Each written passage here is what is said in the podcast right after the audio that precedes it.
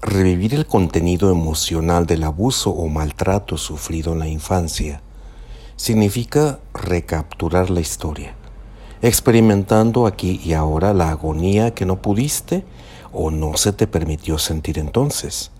La tristeza y la rabia regresan con el tiempo y dejan que el viejo sentimiento te inunde y te invada, lo cual despierta el recuerdo de esa situación y otras sensaciones.